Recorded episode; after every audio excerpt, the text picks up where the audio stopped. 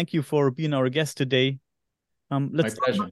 your latest expedition. I find it very fascinating, and one could really say that you and your team found the needle in the hay, so to speak. Well, not a needle, but a handful of tiny spherules. You think that these spherules could be the remains from an interstellar visitor that crashed and landed on planet Earth? Please, um, if you if you if you want, to tell us more about it, please.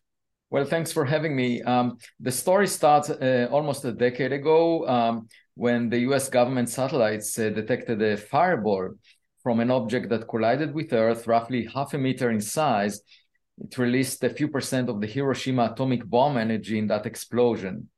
Uh, and what was special about this object was it was moving very fast. In fact, it was um, going uh, behind the Earth as it orbits the sun. And came at 45 uh, kilometers per second speed relative to Earth. If it were to collide with Earth head on, it would have moved at 90 kilometers per second relative to Earth. And what's important is that it was moving faster than the escape speed from the sun, meaning that it must have arrived from outside the solar system. It cannot be bound by gravity to the sun. And we calculated that outside the solar system, it was moving at 60 kilometers per second, and that's faster than 95% of all stars near the sun. Moreover, it only exploded in the lower atmosphere of the Earth, where uh, the stress exerted on it was larger than on all previous meteors, meteors that were cataloged by NASA over the past decade, 272 of them. So it meant that it had material strength that is even tougher than iron meteorites, which make up 5% of the meteorites.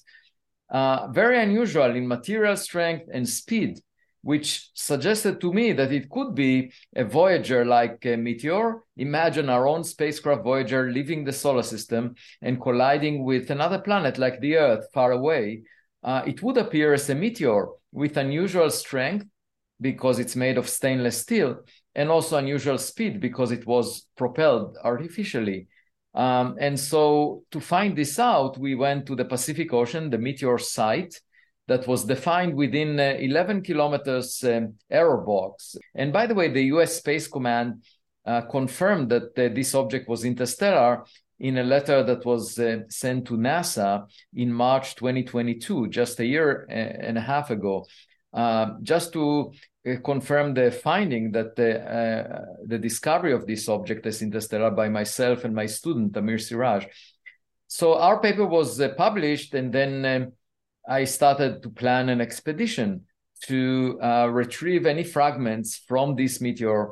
And we went there with a ship that was fittingly called the Silver Star, and we built a sled with magnets on both sides to collect those uh, molten droplets from the surface of the object uh, when it experienced the immense heat from the fireball that surrounded it as a result of friction uh, on air. We found them, we found 700 spherules, uh, brought them back uh, to Harvard University and analyzed them with the best uh, mass spectrometer in the world. First of all, the spherules are concentrated near the meteor path. Um, there was an excess of spherules in the meteor site, we found twice as many spherules as in the background. So that meant the meteor added more. But um, in those regions where it added more, uh, we found a special type of spherules with unusual composition uh, that had an enhancement in the abundance of some elements like beryllium, lanthanum, uranium, and many other elements between lanthanum and uranium that are hundreds of times more than in the standard abundance pattern of the solar system. So the solar system was made out of a cloud of gas that was enriched by an exploding star, a supernova nearby.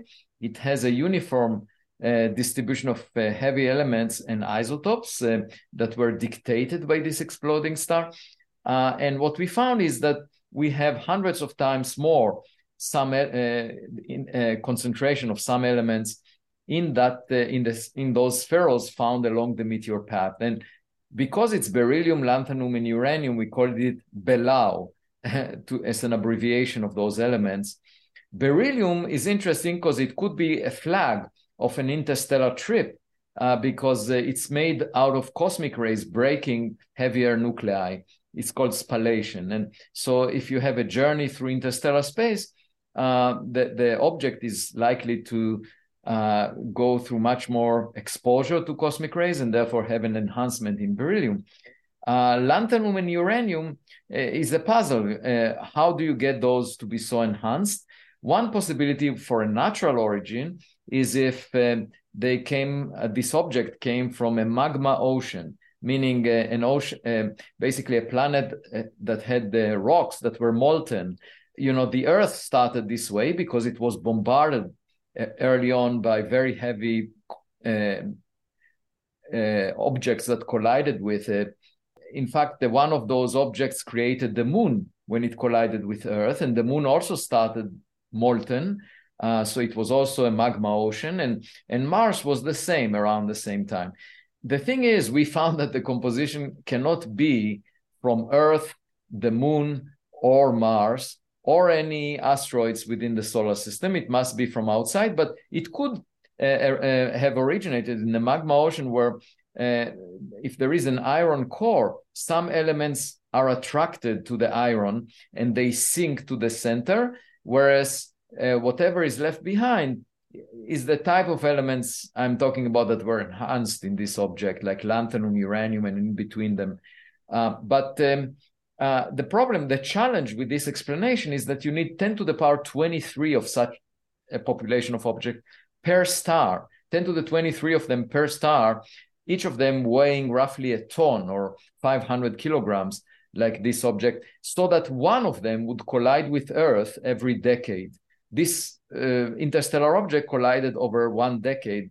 It's the only one that we are sure of. So uh, once per decade requires 10 to the power 23 per star in the Milky Way, which is a large number. If you multiply 10 to the power 23 times the mass of 500 kilograms, you get roughly the mass of the Earth. Uh, so you need the whole Earth worth of magma ocean to be uh, uh, broken into tiny pieces, uh, each of them 500 kilograms, around every star, uh, which sh- sounds challenging to me in an astrophysical context, but maybe it happens.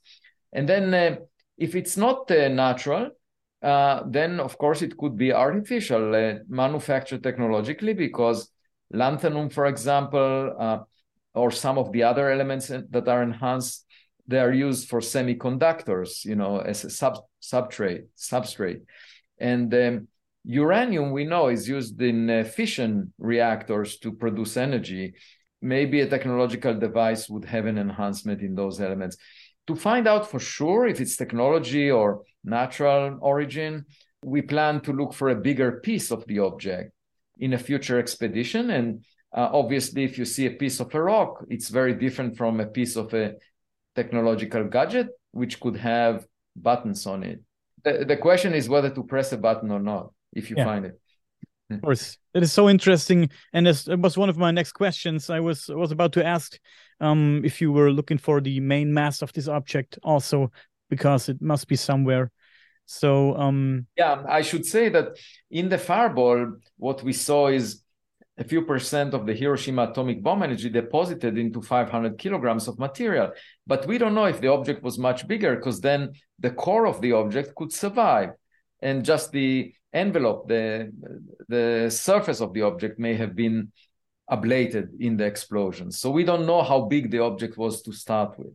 Hmm. How hard was it to start this expedition, or was it not hard? I mean, there were many failure points that one can imagine. First of all, you know that the, when we announced, when I announced the expedition, uh, you know, it, we needed one and a half million dollars, and you know, if we didn't get that funding, nothing would happen. So gladly, I had a Zoom call from uh, Charles Hoskinson, and he said, "You have the money."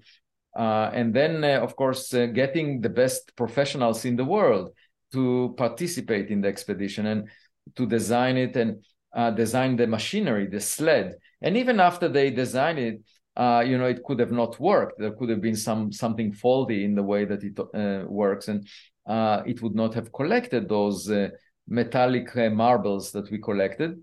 Another failure point could have been that the meteor itself would not have produced enough spherules for us to be able to uh, find them in, in just 26 runs over 14 days between June 14th to 28th. Um, so we were using a sled of one meter in width, uh, going across a distance of 10 kilometers in each run. So, uh, you know, the, it's not guaranteed that we would have found any of these spherules. If the meteor was smaller by a factor of two, then it wouldn't have produced enough and uh, we wouldn't find any. So um, then, of course, even if we found them, bringing them back to Harvard and then not having access to this mass spectrometer would not allow us to realize that they are made of some unusual composition. So a lot of possible uh, breaking points. And when um, I went to um, the expedition, um, you know, after we found all of these spherules, um, we celebrated with, with champagne on the deck of the ship. And I asked the, the coordinator, why did you bring champagne to the to the boat? You know uh, how did you know that we will find anything? And he said uh, i'm an optimist. So my lesson from that is it's better to be an optimist in life because life is very often a self-fulfilling prophecy. If you tell yourself that you will not find anything you will never search and you will never find anything. It's uh, you know and uh, that's what many of my colleagues kept telling me when i went there. And um, and and they said why are you wasting your time and resources? And i said uh, i'm not asking you to do anything. I'm doing the heavy lifting. You just sit back and relax. When i came back and brought stuff they told me you didn't bring anything. In fact there was a scientific paper published in the astrophysical journal saying oh it's just a stone. The, the government measurement uh, is off by a factor of three. It's much slower. It's actually a stone from the solar system. And I call that the stone age of science, when everything in the sky must be stones. Um, and then now, after we posted the scientific paper, which took us a huge amount of effort over the past uh, couple of months to write, you know, and analyze it, it's unprecedented. There is nothing like it in the scientific literature. Still, a few of the quote unquote haters are trying to bring it down. And I don't understand this motivation. Everyone should be excited uh, you know, we're trying to uncover some new knowledge related to an object looked anomalous. So why would anyone have a problem with that? This is just the scientific method of going to the place, finding materials, analyzing them, writing a scientific paper, posting it, and submitting it for publication in a prestigious journal.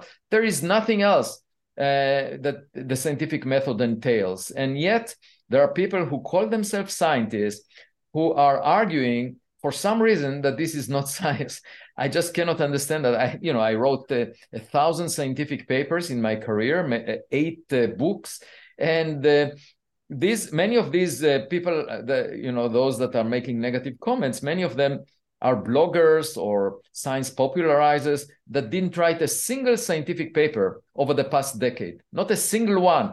It's just like commentators looking at a soccer match and telling the players how to pass the ball. Who gave them that authority? I mean, I'm doing the science and they're telling me what to do when they didn't write a single scientific paper over the past decade. Then you have some scientists who just don't want it to be true because for them it's it's not a reflection of their past expertise. It's not stones of the type that they're familiar with, and they have an issue with that. And I say, well, you know, discuss these issues with your therapist. That's not my problem. I'm just going out to look for the evidence and and basically uh, uh, uh, announcing what we find. Uh, if you have a problem with the results, it's your psychological problem. You're absolutely right, uh, Dean and Dustin. Please allow me one more question. Um, you found over 700 spherules, right? And you analyzed a handful of them. And since they come from the same object, do you still expect different results from the analysis? And if so, what would it be? So yeah, we on, only analyzed 10% of the spherules so far, 57 of them. Uh, and uh, we plan to continue with the analysis. It took us two months to get to this point with analysis of 57. Uh, and the reason I wanted to uh, summarize it in a paper right now is in order to get some feedback from the community because the paper will go out to ref- uh, reviewers and uh, then if there are good suggestions about how to modify the analysis method that we are using we can still do it for most of the sample. So um, uh, this is a good opportunity for us to receive the feedback and then proceed uh, with most of the sample. And um, the point is that uh, many of the spherules are background; uh, they are not related to the meteor. So uh, by analyzing more, we will get a better assessment of the background. Uh, but also, we could improve the statistics on those Belau spherules that I was talking about. They were never seen before in other places. We find them only along the meteor path, not in the background, you know, control regions. My question actually is how difficult is it actually these days to publish the truth and make the truth matter? That's an excellent question. You see, I'm uh, relatively naive. Um, maybe because I worked mostly in cosmology. You know, in cosmology, the study of the universe, it's like playing chess. Uh, you're, you know, if you're smart, you do the right moves and you're appreciated for that. However, in this business of rocks in the sky, it's like mud wrestling. and I don't want to get dirty by mud wrestling with some of these guys. Now, why do I say that? Because in cosmology, for example, we don't know what most of the matter in the universe is. We call it dark matter. That's 83% of the matter. And I've been working on that, you know, for decades. And for 90 years, we've been searching for the nature of dark matter. We haven't found it. We invested billions of dollars. And I know the culture of the field. You, you are encouraged to suggest new solutions to the dark matter problem so that experimentalists can test them. This is, you get a positive feedback when you suggest something uh, of interest that people can test experimentally. So uh, naively, I thought, oh, there are some anomalous objects in the sky. Oumuamua was the first of one. Oumuamua back in 2017 uh, the meteor was another one. I said, well, they look anomalous. They have properties not the same as the rocks from the solar system that we're used to. And these are the first interstellar objects. So I said, look, this might, might be maybe technological. It might be interesting. Why not explore that? You know, I'm driven by curiosity. And then I get these people to say that this is heresy, heresy. basically that I'm uh, violating the code of scientific research just by suggesting that. And I say, look at the dark matter research like for many decades billions of dollars were invested in ideas that were not proven right uh, including supersymmetry that was not found in the natural parameter space by the large hadron collider. And nobody says a word about it. You know there is a whole community of uh, particle physicists theorists uh, that are working on string theory on ideas like the multiverse or ideas like uh, extra dimensions. And there is no experimental verification for that, no, no clue that this is true. It's just a theoretical construct, and it's celebrated by the mainstream of hundreds or maybe thousands of theoretical physicists. And there is not even an opportunity to test these ideas in the coming decades, in their lifetime, in their career. Nevertheless, that's accepted. So when I'm talking about anomalous objects and saying, I will go myself to the Pacific Ocean, collect the materials, study the materials, what could be more realistic than that? And why would that be heresy to the way that science is done when people are talking about things that cannot be even tested? And it may be related to the culture of people that worked on space rocks, but I think it also reflects something more fundamental about the nature of academia, where uh, the beaten path, you know, that is popular is completely accepted, whereas exploration of new ideas innovation and things in my case it's not so much that but uh, it's just that this subject appeals to the public. So there is a huge amount of attention you know. Uh, there was a new york times magazine article just uh, last weekend a profile about me. They never do it on scientists okay? And in it they say that i'm the most well-known uh, practicing astrophysicist. Um, and why is that? Why is that? For two reasons. One, that I resonate with the public's interest. You know, the public cares less about the nature of dark matter, believe me, than whether we are alone in the universe. Okay. So I talk about that, and the public cares about it, so I get attention.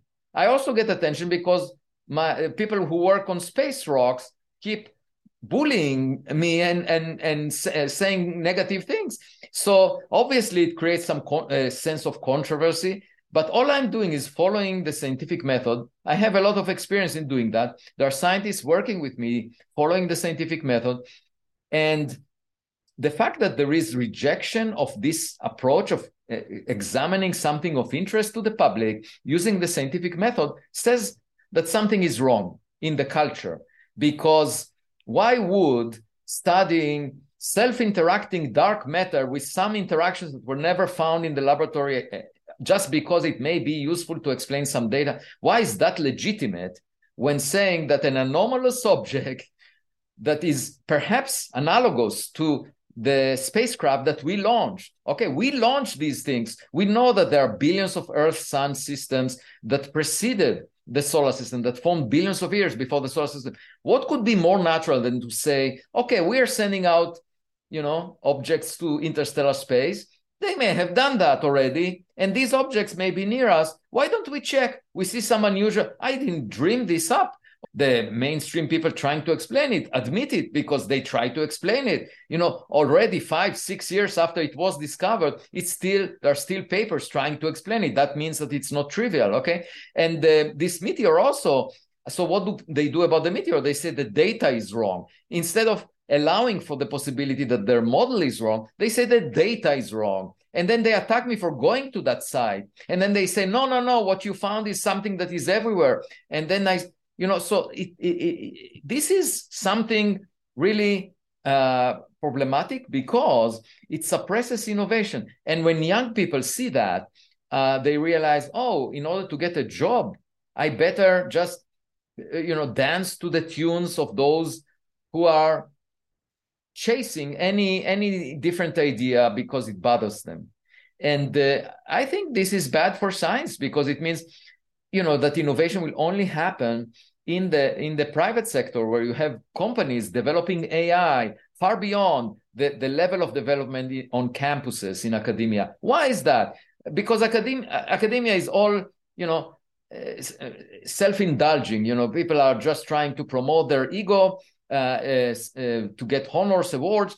They don't care so much about the content as but just use it as a vehicle to show off and the fact that there are these groups of people chasing after any innovative idea and trying to bring it down rather than saying okay well let's allow for that. Let's explore it experimentally find out if it's right or wrong. Why is there this uh, uh, negativity? You know that i think it's is pretty bad. Let's talk about possible extraterrestrial life for a moment here. Um, I heard you say that an advanced civilization might be able to produce life and maybe even a baby universe in its laboratories if they only knew how to engineer the unifications of quantum mechanics and gravity. And you said that if you could have a dialogue with extraterrestrials, your first question would be what happened before the Big Bang. It's thought process uh, processes like that that uh, keeps the world moving, I think. And uh, these thought processes ensure that we do not get stuck in old thought patterns. Well, the reason I brought this up is because uh, we have a notion of God in religious texts. And, you know, the qualities of God are to produce uh, miracles, the things that we can't understand, uh, to produce um, life, uh, according to the story of Genesis, produce um, the universe okay and in principle all these things can be produced by an advanced technological civilization mm-hmm. and it would look to us like miracles because when a cave dweller uh, you know would go to manhattan uh, in new york city uh, it would look like magic you know all of the lights and the gadgets uh, and um, so what we call superhuman abilities that we assign to God could actually be in reality once we encounter such gadgets far more advanced. And it's an opportunity for us to learn. And when I was on the ship, on the boat, um, I was jogging every morning at sunrise, just like I do uh, on land. And uh, in one of the mornings, someone asked me, It looks, Avi, it looks like you're running. Are you running away from something or towards something? And I said, I'm running away from some of my colleagues who have strong opinions without seeking evidence. And I'm running towards a higher intelligence in interstellar space. Since your uh, recent discovery, have you analyzed any other questionable artifacts from maybe UFO cases? Ah, so we have. Um, I'm leading the Galileo project, um, and and uh, we built uh, an observatory at Harvard University, which is monitoring the sky 24 7 in the infrared, optical, radio, and audio. And we analyze the signals that we get with machine learning uh, software. And we are looking every time I speak with my postdocs, I ask them, Did you see anything anomalous, anything unusual? Because the US government talks about it. There was a hearing uh, a month ago at the House of Representatives about um, uh, un- anomalous um, phenomena, unidentified anomalous phenomena and there were testimonies by three uh, people. Two of them are pilots, and one was David Grusch, who argued that the U.S. government has um, retrieval and reverse engineering programs uh, of um, alien uh, spacecraft. And after, you know, he based it on conversations he had with 40 people. And um, my hope is that the US Congress will uh, contact these people and see if there is anything behind it. Um, so, but you know, I'm not holding my breath for the government to disclose the information. That's why I'm doing my work as a scientist. You know, the the oceans are not classified, the the sky is not classified. So we are planning to make uh, additional copies of this of this observatory at Harvard. There maybe five of them in the immediate uh, future within a year or so, and uh, altogether maybe 100, 100 or so if we get the funding. Each of these is a fraction of a million dollars. Um, so uh, we just need the appropriate funding, and then uh, we can make all these copies and uh, get to the bottom of what these anomalous phenomena are, because we'll get high enough statistics of objects in the sky. But so far, we haven't seen anything unusual. That's one. There's just one question because we are towards the end of this great exchange that we have had so far. I have a simple question. When are we gonna do the first meet and greet with an alien? um, so I I don't think that we're likely to meet um, a biological creature because the travel time is very long using the laws of physics as we know them the speed of light is the limit and it takes even light um, thousands you know tens of thousands of years to traverse the milky way galaxy. And the chem- the chemical uh, rockets that we used would take a, a, billion years to go around the galaxy. So um, it's a long time and uh, most likely it would be functioning technological gadgets that could survive such a long journey. And then it would probably they would have a brain of AI, artificial intelligence, and we could use our own AI to figure out their AI. So it will be because they will have kinship to each other more than to us. And um, I think I, I, prefer not to imagine what they might look like, those functioning devices, because all of that is based on our experience so far, and it may be very surprising. So there are some people who want to establish a committee that will decide about a protocol of how to re- respond to a visitor. And I don't think it's uh, prudent because um, our imagination is limited. When you go out on a date, it's better not to expect what you see in the mirror, you know, before you leave the home, because it could be better. It could be surprising, you know. Um, and so we should uh, respond to whatever we find. And then I think there should be a large population of things that are just space trash, which are not functional. Um, just because our own probes that we sent so far, uh, once they leave the solar system in 10,000 years, they will not be functional. Um, Voyager 1, Voyager 2, Pioneer 10, Pioneer 11, and New Horizons. So there will be a lot of space trash, objects just colliding with Earth. Yeah, I read this interesting book that was written by two great guys here in Germany Dr. Andreas Anton and Dr. Michael Schetsche. It's called Meeting the Aliens. And in this book, they come up with the theory that it could cause very big trouble if we should ever find extraterrestrial technology, maybe on the moon or so. This just these are just theories. Who has the right to research and what are we going to do with it? Of course, everybody wants it because it's technology, right? This could lead to big problems. So and since you mentioned the idea of, of, the AI, uh, to me, the idea that extraterrestrial life could be maximum strange and foreign to us sounds very interesting. And uh, these two authors that I just talked about also referring to that that these intelligences could be extremely advanced artificial intelligences. They could have developed artificial systems and are connected uh, with them, and uh, they may have become some kind of um, post biological life form. And that's a very scary and also fascinating thought. What do you think? Yeah, yeah, so you know, uh, it takes us time to learn from biology. Uh, the Wright brothers learned how to fly about 120 years ago. Um, you know, we've seen birds for uh, hundreds of thousands of years before that, and never were able to imitate them. We just uh, last uh, December were able to produce nuclear fusion, uh, a breakthrough in the laboratory using lasers uh, when uh, the sun has been doing it for uh, 4.6 billion years, you know, uh, next to us. Um, and, uh, you know, we don't have cars that heal themselves after a minor accident, although our human body, you know, when we have a scratch, it heals.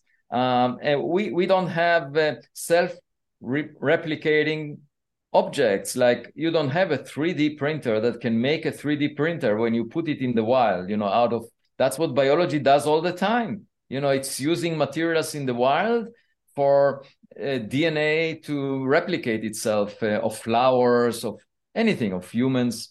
Uh, so um, th- there is a lot for us to learn. And of course the ultimate thing would be to create a self-replicating probe something you send to space with artificial intelligence, 3D printing capabilities that can, just like a seed, it can carry information and reproduce itself or reproduce life as we want it, you know, elsewhere. Instead of carrying, you know, the old ideas of science fiction was to carry humans, to care, just like um, uh, uh, ark in the Old Testament. Uh, by the way, I discussed this in my new book that just came out, uh, Interstellar.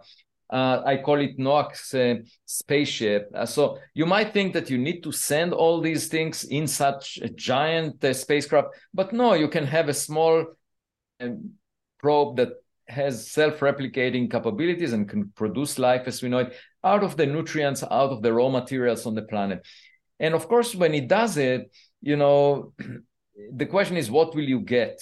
it will not be the object that came originally. It will be something else made out of the materials on the planet. And that would be interesting to look for. Um, you know and it could terraform a planet. It could change it. You know there is a question of whether earth was visited. And maybe you know that's what uh, led to some of the big uh, events that we know in the history of earth. There were major changes in the climate in the in, life you know it's not clear what made the, our atmosphere have suddenly a lot of oxygen from cyanobacteria. I mean we know it was produced by cyanobacteria but very rapidly over a short period of time. Why did it happen? Uh, it's not clear. Um, and so um, i should also say that uh, behind you there is this uh, picture of uh, high rises uh, that look like an alien uh, city. But even if mars had such structures uh, within a few billion years since Mars lost its atmosphere, um, those structures would be completely demolished because if you just calculate um, uh, the impacts by asteroids on the moon or Mars, uh, they don't have an atmosphere. And so you end up with roughly 20 Hiroshima atomic bombs per square kilometer in terms of the energy released over a few billion years. So any high rise, just think about it, 20 atomic explosion in every square kilometer, they would destroy any infrastructure uh, that you might see. And that's why we see so many craters on Mars or the moon. Uh, but what might survive is underground, you know, and the question is, is there anything interesting underground? And uh, at the very least, if I ever have the fortune of sending a mission to Mars, I would like to send the probes, um, you know, small drones into caves, the lava tubes that are on Mars to search for prehistoric paintings. You know, if Mars lost its uh, atmosphere just uh, at the middle of its life, about 2 billion years ago, it could have had intelligent life twice as fast as on Earth. Uh, so if it had intelligent life uh, you know, at half the time that it took Earth to produce it, uh, we should find something in those caves on the on the walls, you know, um, and that would be interesting to check for. Absolutely, Avi. I think we've come to an end now. It was great to talk to you again. Uh, besides, thank you for your time. That was awesome. Thank, Thank you, you for very having much. me. Um, and uh, for more, you can find uh, essays on my medium.com um, uh, uh, outlet. Uh, if you just search for Avi Loeb at medium.com. And also my new book, Interstellar, that, that just came out uh, a few days ago. Thank you. We will put a link, a link in the description, of course.